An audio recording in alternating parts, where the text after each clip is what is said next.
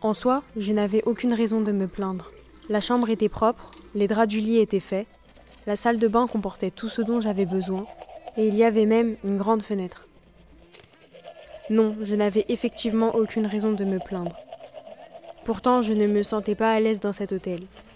Quelque chose me dérangeait. La faute à cette nostalgie qui me serrait le cœur en permanence, à ce mal-être qui m'écrase depuis que je suis arrivée dans ce pays.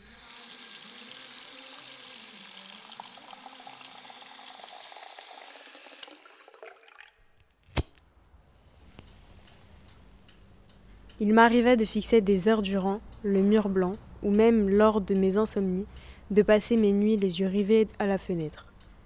Le paysage fait de bâtiments gris à perte de vue me rappelait paradoxalement celui que j'avais observé pendant des années dans mon pays natal. La forêt grise me faisait penser, oui, à cette étendue bleue qui a bercé mon enfance. Je me souvenais du son paisible des vagues, de la douceur du sable que je sentais encore sur ma peau, ces heures passées dans l'eau quand j'étais enfant.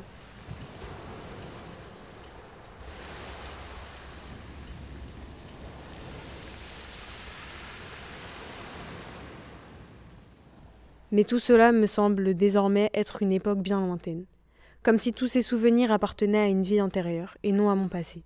Car après l'enfance, il y a eu l'impossibilité de trouver du travail, les pressions continuelles de la famille pour que je trouve de l'argent, que je leur trouve de quoi manger et le départ donc pour essayer de m'en sortir ailleurs, loin, dans cette forêt de béton. Un soir, quelque chose est venu rompre l'équilibre des jours tristes. Quelqu'un a frappé à la porte de ma chambre, c'était le réceptionniste de l'hôtel. J'ai examiné les papiers que vous avez donnés pour réserver cette chambre. Ils sont bidons. Si vous faites pas ce que j'exige, j'appelle la police pour vous dénoncer. Les services de l'immigration vous renverront chez vous. C'est pas ce que vous voulez, n'est-ce pas? Deux jours plus tard, alors que la lune était pleine et la nuit froide, je sortis. J'étais aimantée par ce que j'avais à faire. Je m'apprêtais à réaliser ce que m'imposait le réceptionniste. J'y avais pensé toute la nuit sans parvenir à me dire autre chose que tu dois faire ce qu'il te dit si tu ne veux pas revoir ce pays que tu as abandonné, où la vie était devenue si dure et si désespérante. Je me répétais ces mots pendant que mes pas, eux, me portaient jusque devant le magasin. Une petite épicerie à l'écart de la ville. J'y suis, ça y est. J'ouvre la porte. Le vendeur a les yeux rivés sur son téléphone. Il ne jette même pas un œil au client qui vient d'entrer. Je brandis l'arme que m'a donnée le réceptionniste et je le braque sur le vendeur. Il lève enfin ses yeux sur moi, plus surpris qu'effrayé.